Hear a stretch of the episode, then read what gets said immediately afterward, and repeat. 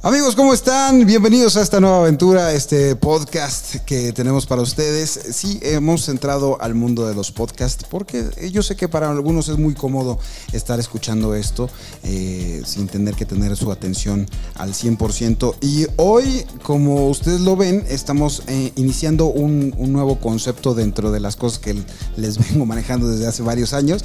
Eh, van a poder escuchar algunas entrevistas que tienen que ver con, con lo que me gusta, que es el cine, eh, en otras, eh, eso es en otro, en otro perfil, en otro canal. Así se, se le dice aquí, canal también. En otro canal eh, tendrán, tendrán todo lo de cine y en otro canal tendrán todo lo del escorpión. Pero en este canal, en este específico canal, que no sé si estés de acuerdo, yo ya lo había pensado que se llamara Vida de Peluche, mi amor. ¿Tú qué opinas? No. ¿No te gusta el nombre? Qué raro. A Dana le gusta todo lo que le digo. Friega, rápido. La primera, nunca tengo que convencerla de nada. Todo me dice, sí, mi amor. Que no se puede como, como un poco, eh, se parece mucho a la familia Peluche, ¿no? Sí, sí, no sé, pero y- pues como tú, tú y yo somos como Ludovico y Federica, ¿no? Hombre. Bueno, ya la escucharon. Ella se llama Dana, es mi esposa. Estoy con ella desde hace 13 años que, empezamos a, a salir y a darnos besos y agarrarnos de la mano y hacer muchas cosas en 13 años. ¿Cómo estás, Dana? Pues muy bien, muy bien. Me siento un poco rara porque eh, me tuve que, que venir después de, de- de hacer ejercicio eh, para acá corriendo, pero pues así es, si no, pues no se hacen las cosas. Bueno, los que están viendo el podcast, eh, los que estén escuchando el podcast, no te están viendo, no te preocupes. Los que estén viendo YouTube sí te están viendo. Este, pero, pero estamos muy contentos porque Dana, eh, para los que no, no voy a hacer, no voy a, a- a darlo por, por entendido. Para los que no lo sepan, Dana, eh, además de ser mi esposa y además de tener conmigo dos, dos niños, es mi socia.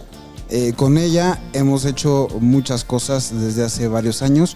Eh, ha ido evolucionando el, negocio, tanto a la hora de tratar con clientes, eh, lo de los presupuestos, lo de los proyectos, hacia dónde queremos llevar los diferentes productos que vamos haciendo. Entonces, en términos muy generales, yo me encargo del contenido y la creatividad y Dana de la administración y del manejo de, de esta carrera. Entonces, eh, muchas personas nos preguntan muchas veces cómo le hacemos, eh, mu- muchas cosas que tienen que ver con, con el negocio, tanto de las redes sociales como eh, el hecho de estar juntos como pareja y, trabajar juntos, que a muchas personas se les hace rarísimo y que sienten que es imposible. Les vamos a dar nuestra perspectiva acerca de cómo hemos llevado el negocio, de cómo hemos eh, llevado nuestra vida, de algunos aspectos que tienen más que ver con, con el trabajo y otras cosas que tienen que ver más con la persona. Esa es parte... Ya me la cambió usted, señor. No, te estoy hablando, le estoy dando el concepto general de, de este canal, Dani. Ok, ya. No, eh, te digo que eh, ustedes van a ver este tipo de cosas. Este va a ser como un reality. Donde nos vamos a agarrar a madrazos. Este, no, no- no me, no me contestes delante de la gente. Pero bueno, vamos a hablar sobre ese tipo de cosas. Que, que también es bien padre porque nos hemos sabido complementar, Dani y yo.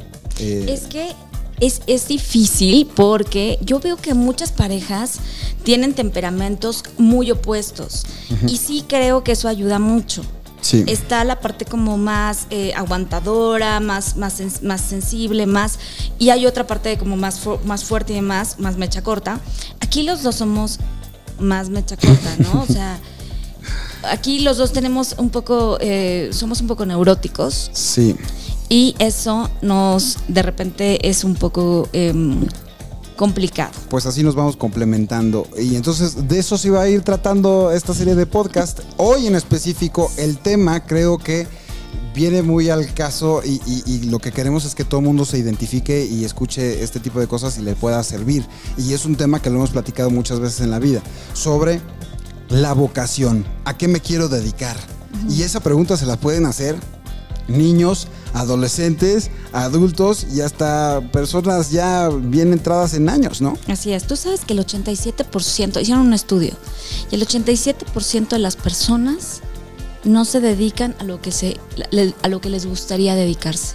O sea, no aman lo que están haciendo en este momento. Yo tuve una de las, eh, una de las tantas este, pláticas acaloradas con Dana es acerca justamente de eso, de dedicarte a lo que te gusta y, y- y que yo me de repente me desesperaba y me enojaba diciendo, oye, es que cómo no le echas ganas a tu trabajo, cómo no le echas ganas a lo que estás haciendo. Y tú me compartiste justamente esa, eh, esa perspectiva y me dijiste, oye, Alex, tú eres de las excepciones. Y Como, como yo te compartí alguna vez que desde la secundaria sabía que yo me quería dedicar a, a estar hablando y a estar compartiendo mis pensamientos, mi creatividad, mucha o poca, con las personas.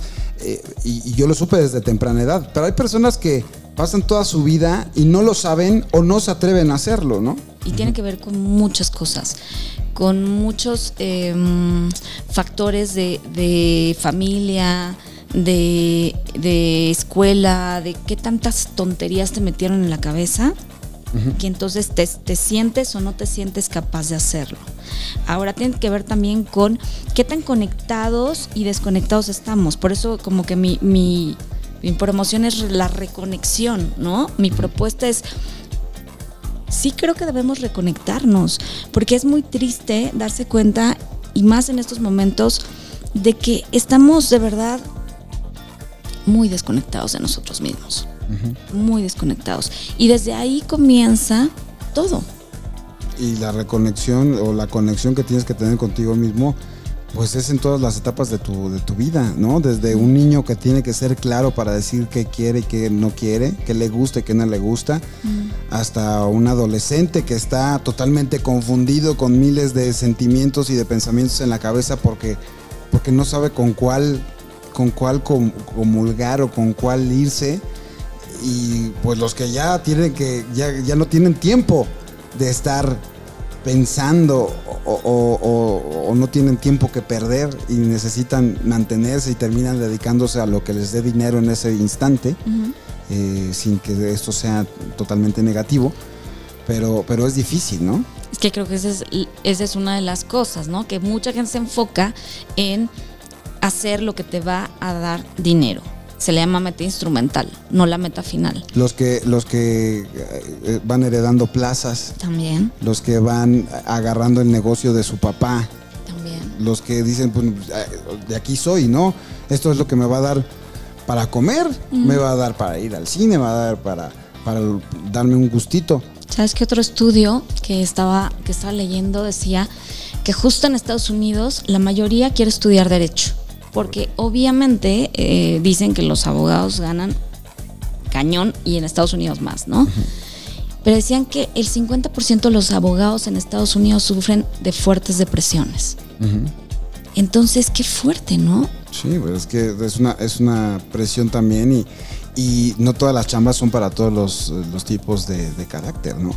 Eh, yéndome a la parte más romántica, también hay un estudio que, que- que salió hace, hace unos cuantos meses de a qué se quieren dedicar, qué sueñan hacer los niños cuando sean grandes. Y un gran porcentaje ahora está metido en querer ser eh, parte de las redes sociales. Ser- esa es la número uno en, en el continente americano. En el continente asiático creo que es la 2, o, o en Europa es la 2, pero está en la 1 y la 2, y después sigue, ya sabes, este, ser, ser este, algún tipo de, de deportista o cosas así, pero, pero el sueño hoy en día de las personas es ser parte de las redes sociales. Y tiene ahí que ver, hay unas conferencias que yo hago muchas veces y, y- es uno de los pilares de todo lo que platico, eh, es las redes sociales no es una, no es una carrera. Las redes sociales es un instrumento para que tú compartas tu carrera, tu pasión, tu habilidad. Entonces primero necesitas encontrar esa conexión contigo mismo y después la vas a la vas a poder compartir con todos los elementos que ahora tenemos en esta época, que son las redes sociales, YouTube, Twitter, Instagram, etcétera, etcétera. Lo padre también eh, eh, al hacer esto es que aquí hay dos ejemplos muy claros, ¿no? Alguien que ya sabía cuál era, a qué se quería dedicar y cuál era su pasión en la vida, y alguien como yo, pues que desde un principio estaba confundida con cuál era su pasión en la vida, y entonces me, me fui como por, por otra línea, ¿no? ¿Tú qué estudiaste, Dani? Yo empecé estudiando contabilidad en la UNAM. ¿Por qué elegiste contabilidad? porque me gustaba el dinero. Entonces yo dije, bueno, pues este... Pues no se te quitó ese gusto. ¿eh? No se me quitó. me gusta el dinero y entonces yo dije, ¿sabes qué? Sí, yo quiero, yo quiero estudiar contabilidad y, sí, como que me fui por ese tema, ¿no? Que hubiera no estudiado sabes, economía. No sabes me- cómo cuenta el dinero, Dana. Eh, es que ahorita va a platicar. Este, eh, eh, trabajó en un banco. ¿Y has visto cómo cuentan los cajeros? Así, no, no, así como, como no man, y lo, lo sabe hacer. Yo así, cuando lo vi la primera vez, dije, no, así ya, ya en la tienda siempre pido cambio de 20 pesos para tener mucho y verla contar nada más. no, pero lo hace muy, muy chistoso. digo, Pero mal pro. ubicada, ¿no? Porque, o sea, te gusta el dinero, entonces hay muchas carreras, ¿no? Eh, mis amigos se fueron a contabilidad, vámonos a contabilidad. Qué, qué, qué cañón la decisión así de, pues vámonos. Como por convivir. También, qué fuerte. Pero era una época donde yo andaba de, de verdad como con muchos temas y, y, Pues y estuve unos son temas que- semestres. Son temas que seguramente a muchas personas les, les pasa. Sí. Pues estás en una edad difícil. Muy difícil. Estabas, estás terminando de ser un, un chamaco, un, un Sí. puberto y estás a punto de convertirte en adulto. Y entonces hay muchos temas en cuestiones de sentimientos, de inmadurez, la verdad, que te hacen no tomar las mejores decisiones en todo sentido. Ahorita estamos hablando de la parte de la elección de vida, de carrera, ¿no? Exacto. De profesión. A la par que estuve estudiando contabilidad, me metí a una escuela de actuación. Ajá. Y ¿Por qué? también ¿Qué ¿Por tiene qué? que ver la contabilidad con la actuación? porque eso sí siempre me encantó. Ajá, ahí estamos ah, llegando a los puntos. Exacto. Eso siempre me gustó cañón. O sea, desde es cada que ponía, que podía me metía en eso, ¿no? En la obra de teatro, en, en, en, en eso, en, en las obras de teatro cada que podía me metía. Me gustaba mucho el drama. Me gusta mucho el drama. No sé si te has No, dado cuenta. hombre. Dana cuando está muy feliz de repente dice que, a ver, esto está muy bonito. Necesito un pedo. ¿Cómo le hacemos para que nos peleemos o para que estemos enojados? No, pero, pero te metiste al mismo tiempo, o sea, estabas eligiendo, ¿cuántos años tenías? Empecé a los 16 a estudiar actuación. Sí. Entonces yo tenía compañeras de la universidad de la, de la septiembre de periodismo que tenían 17 años. Y un poco como tú, estaban ahí porque alguien les había dicho y no les gustaba. Yo decía, ¿qué, puta, ¿qué demonios estás haciendo aquí, güey? Entonces, Sí, es impresionante. ¿por qué estás perdiendo el tiempo estudiando algo que no te gusta? O sea, yo amo esto y, y- y ya tengo 45 años, estoy entrando a la universidad. Bueno, no, no, no entré, a- entré como, a- entré grande. Yo entré a los 21. Ujú. No sé si eso es grande, sí es grande, ¿no? Sí, a los es 21 a- años a, a la, a la Septien. Y este, yo decía, yo estuve estu- es- esperando toda mi vida para entrar a la universidad en esta carrera. Y tú tienes 17 y puedes hacer lo que quieres y, y te metiste algo que no te gusta. ¿Qué onda? Así te pasó un poco a ti. Así me pasó. Pero a la par estudiaba actuación y también trabajaba. Y entonces eh, estuviste en la carrera y cuántos semestres te diste cuenta que pues sí de plano estabas perdiendo Estuve el como tiempo. tres semestres. ¿Y por qué dijiste ya no? Por rebeldía, porque también no me gusta perder el tiempo. O sea, mm, porque me di cuenta que realmente no estaba feliz, que no me estaba gustando y que estaba perdiendo mi tiempo. Claro. Y tuve que ir contracorriente, porque obviamente cuando se lo dije a mi mamá, mi mamá, bueno, habló con todo el mundo para que todo el mundo hablara conmigo y no, dej- y no lo dejara, ¿no? Y más te perraste y dijiste, no, más me salgo. No, pero dije, pues lo voy a hacer. Ya está decidido, ¿no? Lo, lo voy a dejar. A mí me pasó que, como les platico, estuve desde la secundaria, eh, yo, yo así lo defino, ¿no? Un día que estaba en una clase de oratoria, eh, yo nunca fui como un alumno de 10, ni mucho menos, pero cuando estaba en esa clase de oratoria y me dijeron que tenía que exponer un tema, escogí un tema del antidoping en los Juegos Olímpicos. Y lo empecé a hablar, lo empecé a platicar y la gente, la forma en que yo estaba platicándole a, mis compañeros, que pues imagínate en la secundaria es un desmadre, nadie pone atención, sentí que me ponían atención, sentí que les gustaba cómo les platicaba las cosas. Y alguien me dijo, güey, es que lo platicas como si fuera, como si fuera, o sea, estuvieras platicando una peda, güey, como si estuvieras platicando una anécdota de... Platica muy la sabroso las fiesta". cosas. Sí, platica sabroso las cosas, me gusta.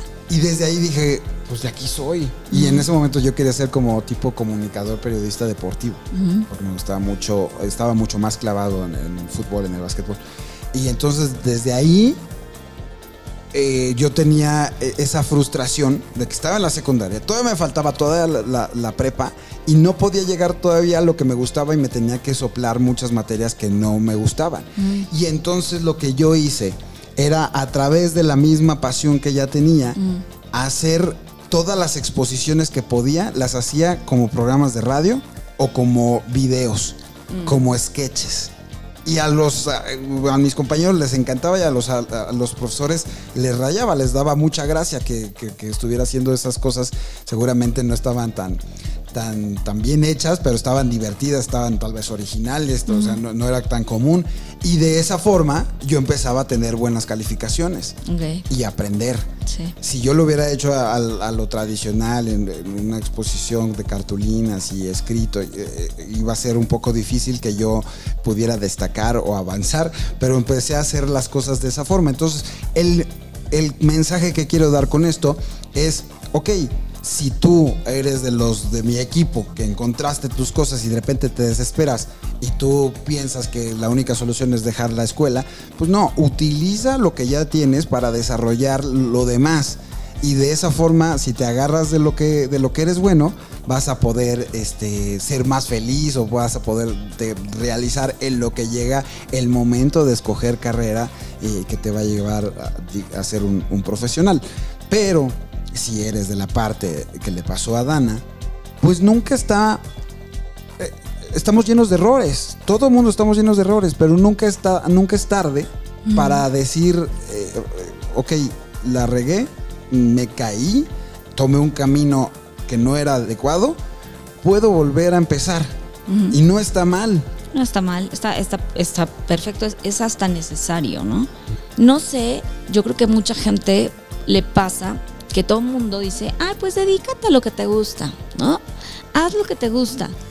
Pero muchas veces dices, va, y después ya se te olvidó hasta qué te gustaba.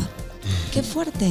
O sea, lo has reprimido tanto tiempo que entonces muchas veces ya no sabes ni lo que quieres.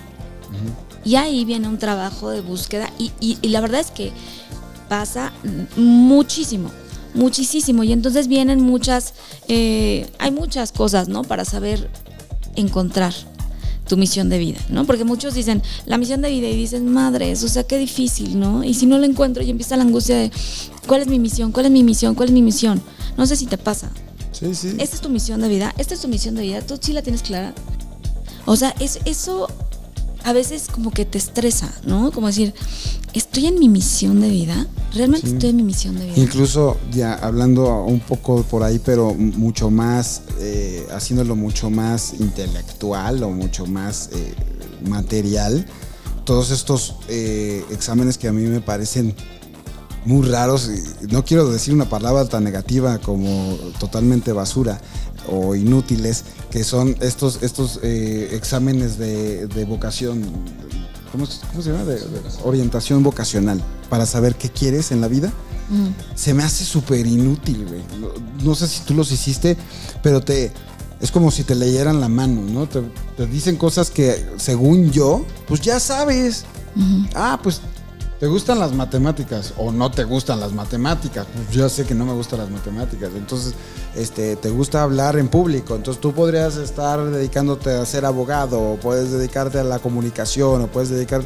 Entonces, yo siento que eh, eh, eso no, no ayuda mucho que digamos. Al final del día te dan unas opciones. Eh, Se supone que el resultado de ese, de ese examen es que te dice hacia qué áreas te puedes ir, hacia qué áreas te puede ir mucho mejor que, que en otras. Pero yo siento que es muy evidente. Tú sabes cuando te gustan las matemáticas y cuando no. Cuando, te, cuando eres- tienes buena memoria para ser historiador y cuando te da mucha flojera y te vale madres. Eh, o cuando eres más eh, una mente creativa y un poco más libre y aparte eh, puedes parecer hasta desordenado, pero eh, tú, tú te manejas mejor así. Entonces, es, es difícil, o sea, estamos tratando de hacerle entender, eh, estamos tratando, Kimosabi está tratando el sistema de hacerte entender a qué te puedes dedicar, cuando en realidad eso se siente y si estás conectado contigo mismo, vas a poder definir qué es lo que quieres. Pero lo que hablamos al principio, hay muchas cosas en el camino que te, te dicen que no. ¿Qué cosas? Por ejemplo, los papás, ¿no? Lo que hablábamos, haciéndolo como más puntual. Eh, pues el que te dice, tú dedícate a ser, a ser administrador de empresas porque ahí hay un chingo de chamba, ¿no? O tú dedícate a ser doctor porque yo eh, tengo muchos contactos en tal hospital. O dedícate a mi negocio porque, mira, güey, tengo un taller bien chingón, güey, me cagan los carros, güey, ¿no? No, sé, o sea, eh, eh, hay, hay, muchas, hay muchas, este eh, sugerencias de parte de las personas que, son tus tutores o tus padres para decirte que te vayas hacia un lugar o hacia otro. Los papás influyen totalmente, totalmente creo yo. En mi caso por rebelde no, no hice caso porque creo que me hubiera ayudado más a hacer lo que mi mamá me decía. ¿no? que era diseño gráfico, era muy buena, nada más que era como, pues no voy a hacer lo que tú me digas. Entonces, eh, eso creo que me hubiera gustado más que la contabilidad todavía, ¿no? Eh, pero muchas veces los papás sí se... Eh, no, no, no dan buenos consejos. Y la escuela, ¿qué te digo? Mucho menos. O sea, lo que hemos estado viendo, y qué bueno, el sistema se está cayendo, también el sistema escolar se está cayendo. Gracias a Dios se está cayendo, porque es una basura. En cuestión de los papás, a mí mis papás tenía, tengo unos papás que eran el cliché del apoyarte, sin importar lo que hagas, ¿no? El clásico que te dice, ¿quieres ser barrendero, mijo? Tú sé el mejor barrendero del mundo. Échale ganas para lo que tú quieras. Pero ellos, en su afán de ayudarme, pues por ejemplo, mi papá, mi papá me, veía que me gustaba mucho el deporte, ¿no? Y que no era un estudiante de 10. Entonces, la lógica de mi papá fue, ¿por qué no te metes a la Escuela Superior de Educación Física para que seas profesor de Educación Física? Y así de, chale, papá, o sea, con todo respeto para los profesores de educación física, yo quiero hacer un chingo de cosas más distintas a eso. O sea, me gusta el deporte, pero no quiero darle clases a, los niños de, cómo jugar básquet o fútbol. Quiero hacer otras cosas, tengo más sueños. Eh, si yo hubiera hecho caso a mis papás, eh, a mi papá esa sugerencia, sin que hubiera sido una, una, orden, pues no hubiera estado tan feliz como estoy hoy. En ese momento le dije, papá, no, yo quiero hacer otra cosa, yo quiero hacer esto. Bueno, pues como quieras, eh, era el clásico de, pues yo te apoyo, pero pues yo no sé si te vaya a ir tan bien. Y, lo hice y, y de ahí no me moví y aquí estoy, ¿no? Entonces, eh, siguiendo haciendo lo que me gusta y, también de repente se, se, platica las cosas muy rápido y muy fácil, pero no, son, son años de estar intentando, años de estar no cobrando, años de estar mal cobrando y de repente ya las cosas se acomodan para que la vida te sonría en ese sentido, pero, pero es difícil, ¿no? Es, es, es difícil la hora de la decisión de hacia dónde te vas y hacia dónde no, o cuando tú te olvidas de lo que realmente querías, ¿no? Sí, cuando tienes que sobrevivir, porque esa edad muchas veces tienes tantas broncas que estás pensando en otra cosa, ¿no? Y, esto tan importante, bueno, pues no se define, aunque esto se tendría que definir desde antes, o sea, antes siquiera llegar a la prepa, ¿no? Que en la prepa es donde tomas las áreas para la universidad. Desde antes yo creo que tendrías que estar definiendo esto y ayudando a tus a tus hijos a definir esto o más que ayudarlos, observándolos. Hay que hacer mucha observación con los niños, pues para saber em, cómo los vas encaminando. Y ya si a plano llegaste a una edad donde estás en un lugar que no quieres estar y saber cómo puedes encaminarte a tu misión o a lo que más te gusta o a tu meta final.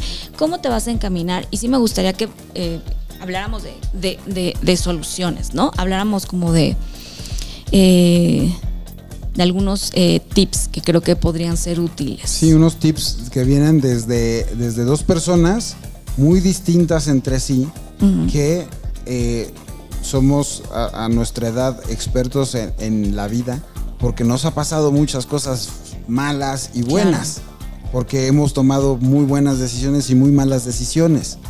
Entonces, basado en, nuestra propia experiencia de, mortales y de, gente que ha tenido varios aciertos y otros que, no estuvieron chidos, ¿no? Varios, varios errores en nuestra vida, pues creo que dentro de esas características, una de las más chidas que tenemos es que somos conscientes de eso, por lo menos, que nos dimos cuenta de lo que, de lo que la regamos o de lo que no la regamos, ¿no? Y además atreverte, porque sabes que a mucha gente le pasa, pero no se atreve a decirlo, ¿sabes? ¿Qué? Mucha, que no está donde quiere estar, Mm, sí. Sí, Ujú, sí, que sí. no es feliz. Es muy fuerte, o sea, en- darse cuenta de que no eres feliz con la realidad en la que estás es muy fuerte. Es que es, difícil volver a comenzar.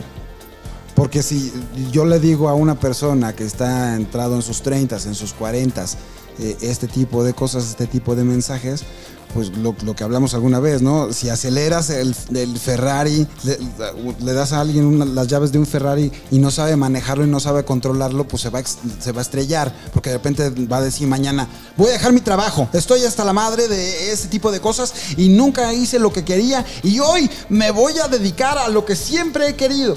Y sale al mundo, Bueno, hablamos de el Ferrari es el coaching, por ejemplo. sí, ¿no? Sí, O sea, sí, sí. eh, Cuando lo- las Cuidado personas que han tomado de cursos vida. de, coaching, las, las personas que, que han tomado cursos de coaching, justo pasa esto que estás diciendo. Sí, que se aceleran tanto que de repente mandan a la chingada a todo, a- inclusive a su esposa o a su esposo, Sí. a su trabajo, Todo. a sus hijos, y de repente dice, me voy a comer el mundo entero, porque ya me dijo mi coach de vida que yo lo que yo tenga en la mente puedo, ¿no? Con eso, con, es- con esa energía que yo guardo, ese guerrero interior y la... A ver, todo tiene que tener una estructura, porque si tú haces eso, vas a salir y no vas a encontrar trabajo en el trabajo de tus sueños, porque seguramente estás un poco oxidado después de no haberte dedicado nunca a eso.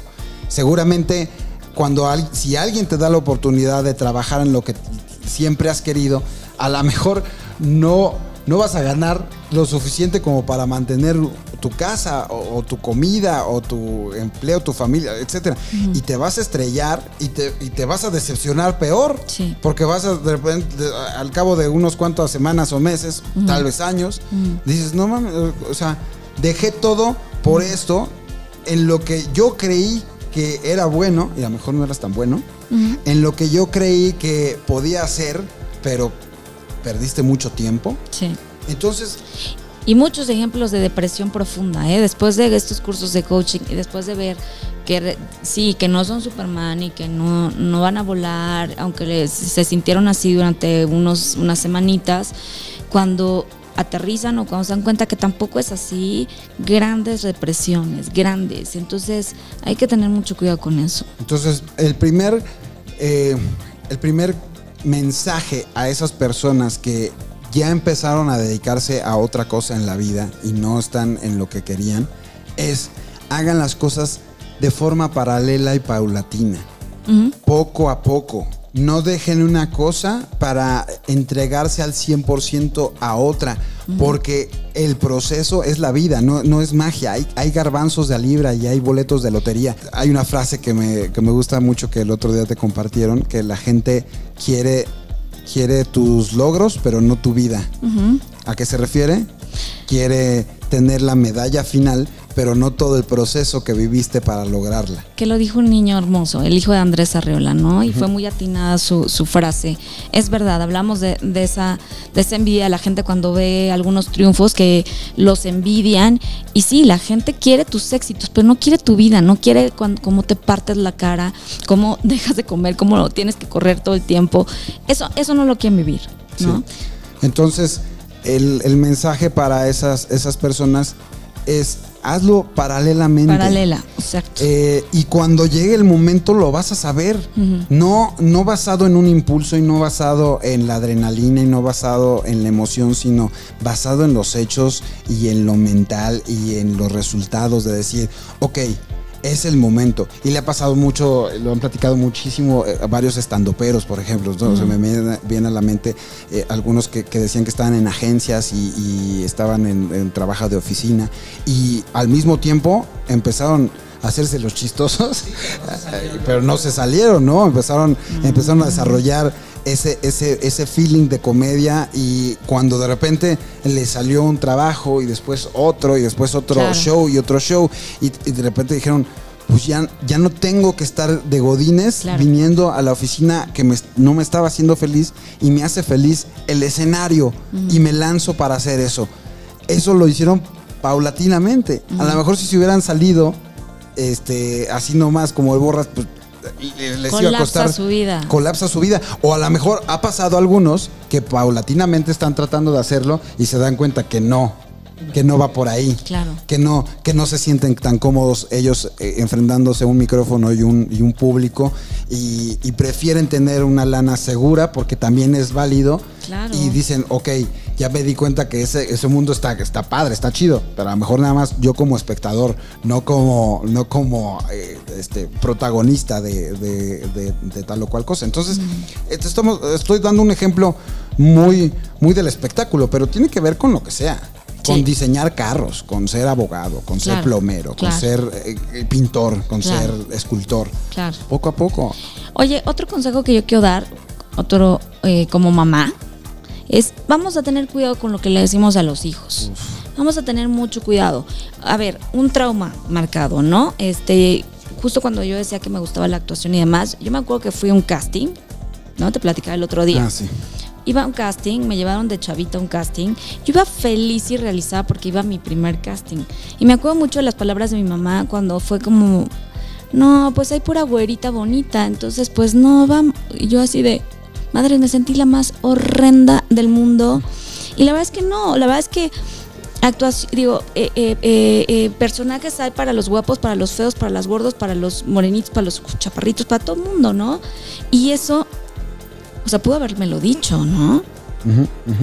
Pero entonces, claro que yo me sentí ya como que la más horrenda del mundo y decía, no, pues es que yo no me puedo dedicar a esto, Sí, y lo que hemos hablado también muchas veces, los niños no son sordos. ¿no? De repente los, alum- los, los adultos están hablando delante de los niños, los niños los ven jugando ahí unos cuantos metros y piensan que, que tienen este noise cancellation y no escuchan nada de lo que están diciendo, pero están mandando mensajes todo el tiempo a los adultos, como diciendo si hay tres niños y dicen, ah, mira, no, ella es, ella es la, ella es la lista, ella, ella es la, la, ella no te imaginas qué bien sale en la escuela. Puro 10, los maestros la aman y es la niña ideal. No, la otra sí es un desmadre. Es así para que veas. Ese sí es un caso perdido, ¿eh? Porque no. de- Y el otro, ay, eh, híjole, no sabemos qué hacer con él. Porque parece ser que, que no, que no coordina, que no. ¿Me explico? Sí. Entonces, eso le estás metiendo en el chip a los niños. Sí. Y crecen con esa predisposición Sí. a la presión de yo ser siempre la matada, a la predisposición a yo ser el desmadroso Sí. y, y la disposición a yo no soy tan listo como los demás. Sí, a mí me hicieron la, la, la inteligente, la que siempre le iba increíble en la escuela, la que tenía todos los reconocimientos. Entonces, para mí ha sido un tema de competitividad impresionante y de perfección. Esa es otra. Me pusieron un, un- un rollo de perfección. Todo tiene que estar perfecto. Y ahora es un reto, ¿no? Hoy, hace tiempo, no hubiera podido hacer esto contigo por mis complejos de madre, no me maquillé nada, estoy horrendo, ¿no? Como no hubiera podido, no hubiera podido. Ahora me los guardo y digo, ya me vale. La verdad es que Así ni modo. Sí les pasamos a los hijos y la verdad es que todos, todos, ¿no? Tenemos que observarnos, tenemos que darnos cuenta de qué les vamos a transmitir, qué, qué, qué, qué- cómo estamos hablando, cómo nos estamos refiriendo a ellos, cómo los estamos encasillando, eh, quién es el, el listo, quién no es el... Sí, pero cómo los estamos definiendo nosotros. No hagamos eso y todos lo hacemos, todos, porque todos lo hacemos. Y hay que tener mucho cuidado porque desde ahí los marcamos para toda, absolutamente toda su vida. Y los que estén del otro lado, no sé qué edad tengas, pero date también cuenta, haz una retrospectiva de tu vida y escucha este, el eco de esas palabras y, y plantéatelo. ¿Realmente tú eres, tú eres eso? ¿Realmente tú eras el matado? ¿Realmente tú eras el perfecto? ¿Realmente tú eras la oveja negra, el caso perdido? que no te dejes etiquetar y no te dejes este eh, preprogramar. O sea, hay, hay eh, to- to- ninguno somos negro o blanco, hay muchas gamas de colores y este y creo que eh, por ahí puedes empezar a romper tus paradigmas para no ser víctima de tu vida, víctima de tus circunstancias, porque para ser para fracasar muchas veces hay muchos pretextos. Igual Claro. para tener éxito, ¿no? También. Este, hay personas que dicen, no, es que mis papás son divorciados, entonces yo, no, es que eh, yo no tuve mamá o yo no tuve papá. No, es que a mí me pegaban. No, es que a mí no me pelaban. No, es que a mí me sobreprotegían. Entonces, todo eres una víctima de todo, de todo, güey. Entonces, a, a cada uno nos tocó una circunstancia de vida y tú eres el responsable al final del día y ahí voy a ese mensaje cuando te digan y te toque tu turno para elegir a lo que te vas a dedicar el resto de tu vida, tú eres el responsable de tu decisión y tú vas a ser quien pague y, reciba los beneficios, los pros o los contras de tu decisión. Tú vas a tener que vivir con tu decisión. No vas a, si quieres tú este, culpa a quien quieras, a la vida o a tus papás o a tu- las circunstancias que tuviste. Pero si tú le haces caso sin que eh, tú estés este, convencido a alguien más de tomar una decisión de una carrera o de una vida laboral o de una vida profesional para ganarte un dinero, eh, tú vas a vivir con las consecuencias, las buenas y las malas. Entonces, pues mejor que sea tu propia decisión a que sea la decisión de alguien más. Hoy por hoy lo que puede ayudar también muchísimo es redefinir lo que quieres desde eh, eh, el anhelo de tu corazón. Y esa es realmente eh, la meta real, no la que te contaron, no es la, como te, llama, te decía que, que la llamen, ¿no? La- la- que la llaman, la meta instru- instrumental, que, se, que, que tiene que ver con el dinero, con meterte en algo como mi caso, ¿no? La contabilidad fue una meta instrumental. Quería estudiar eso para hacer tal cosa o porque estaban mis amigos. Cuando hay un para y cuando hay un por qué, no es una meta real, es una meta instrumental.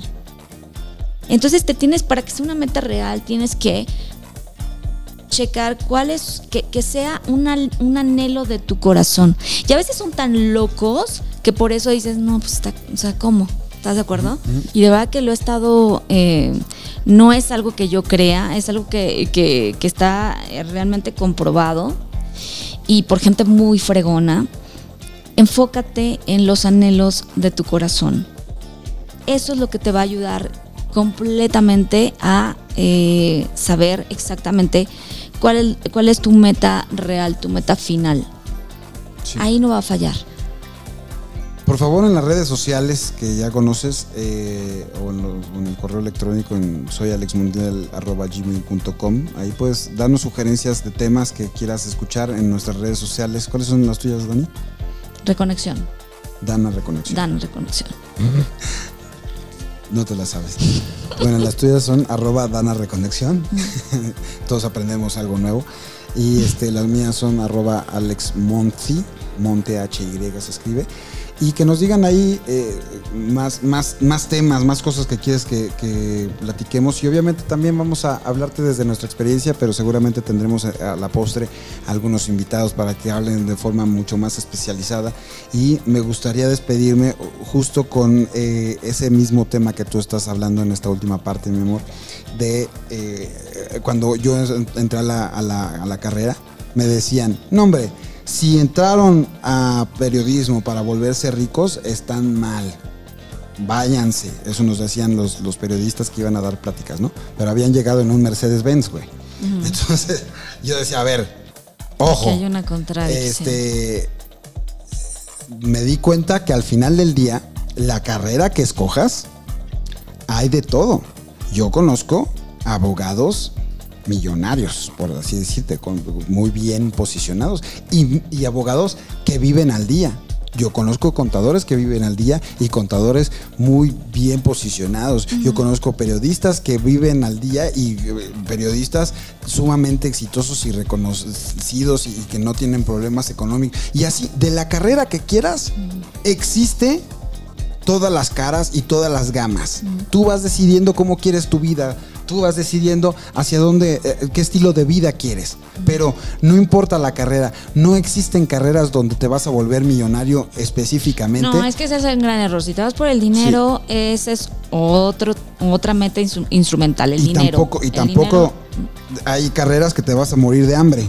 Y te vas y es tu perdición. No, No, güey. tampoco. Si amas lo que haces, en primer lugar no vas a necesitar tanto el varo, porque Sí. vas a ser feliz y con lo poco o mucho que tengas va a estar a toda madre. Claro. Y en el sentido más eh, positivo del, del mundo, si estás haciendo lo que amas, seguramente vas a ser muy bueno y seguramente vas a trabajar con todo y los frutos te van a llegar tarde que temprano. Totalmente. Y no vas a desperdiciar esta vida. Oye, un tip más, porque creo que es súper importante. ¿Sabes qué también ayuda mucho?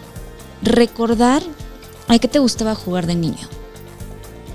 Eso es, es, es, es muy bueno porque entonces eh, tiene que ver mucho con eso, con esa, con esa, eh, eh, con esa, con esa inquietud.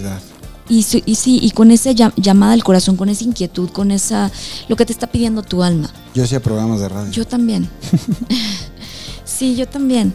Te los tienes grabados. Sí, luego Sí. Les, les compartiré. aquí- Es más, aquí les va un cachito. Escúchenme. Y pues estamos en una tarde lluviosa, bastante lluviosa y pues con un fondo ochentero también. Eh, pues es, no sé, es una época donde debemos recordar que acerca el fin del milenio y debemos de, de recordar nuestros viejos tiempos, nuestros amores, lo que nos hizo, lo que nos hizo felices, lo que nos hizo llorar. Pero al fin y al cabo siempre, siempre estaremos aquí y venimos por un, por un motivo en la vida. Vamos ahora con una canción. Esta canción es de, de es un soundtrack del, del cine mexicano. Eh, este, esta película pegó bastante bien y nos hace recordar algunas cosas. Eh, nos hace reflexionar, nos hace recordar viejos amores, los nuevos. Este es Sexo, Pudor y Lágrimas del maestro Alex Sintek. Vamos a escucharla. Esto es Radio Voltaje. Hola, ¿qué tal? Muy buenas tardes. Eh, estamos transmitiendo completamente en vivo desde el Centro de Capacitación Raúl del Campo Junior. Mi nombre es Alex Montiel y hoy es 7 de julio del 2003 y son aproximadamente las 2 en punto de la tarde y vamos a empezar con varias noticias acerca del mundo de los espectáculos y de los deportes. Vamos a empezar con esta, esta nueva telenovela que es la continuación de Mirada de Mujer, aquella telenovela de TV Azteca que pues eh, causó un gran impacto que pues digamos revolucionó al mundo de las telenovelas. A lo largo de más de 40 décadas, las telenovelas han alimentado los sueños, ilusiones y aspiraciones de millones de mexicanos que encuentran eh, que sus interminables capítulos, amores, Amores sin barreras, apuestos galanes y eh, abriegadas ironías. El cambio de perfecto para olvidar sus penas e imaginarse que la vida puede ser un cuento color de rosa. Después de todo, es bien sabido que la vida es una novela. Todos, todos hicimos algo que Que tiene que ver eh, años después. mi, mi primo, mi primo Fer, que ama los, los carros. Carros. desde que yo tengo memoria, desde chavito, hacía con cajas de zapatos, carros, diseños de carros. Y los pintaba y. O sea, son cosas que, que ya los traes, güey. Ya lo traes, ya lo traes, ya lo traes. Entonces, Eh, pues tú decides si, si lo abrazas con todo tu alma y con todo tu corazón sí. o lo dejas a un lado. Entonces, es recordar a qué jugabas. Eso es muy importante. Y rífatela, ¿no? Por Sí. ejemplo, quieres ser bióloga marina, pero vives en el DF, güey, pues. No, vete, vete a Veracruz, güey, vete a Los Cabos, vete a Six Flags con los, los delfines, no sé. Ujú. Pero hazlo, hay muchas formas de hacerlo, ¿no? Oye, hace poco un sobrino mío que no, que, que, que la está pasando tremendo, pero descubrimos un talento en él con las estos de las vencidas.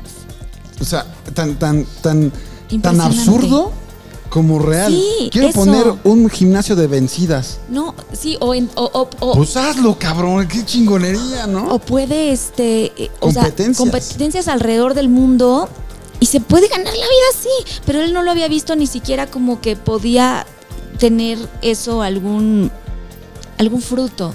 ¿No? Y entonces ese día yo lo vi y lo puse a competir con la familia y saqué el dinero y hubo ahí como un tema, salió con no sé cuántos mil pesos de, de- de dinero, porque, y entonces se dio cuenta que eso lo podía comercializar. Sí, yo le gané. Ah, no No es cierto, nadie le ganó, nadie le ganó.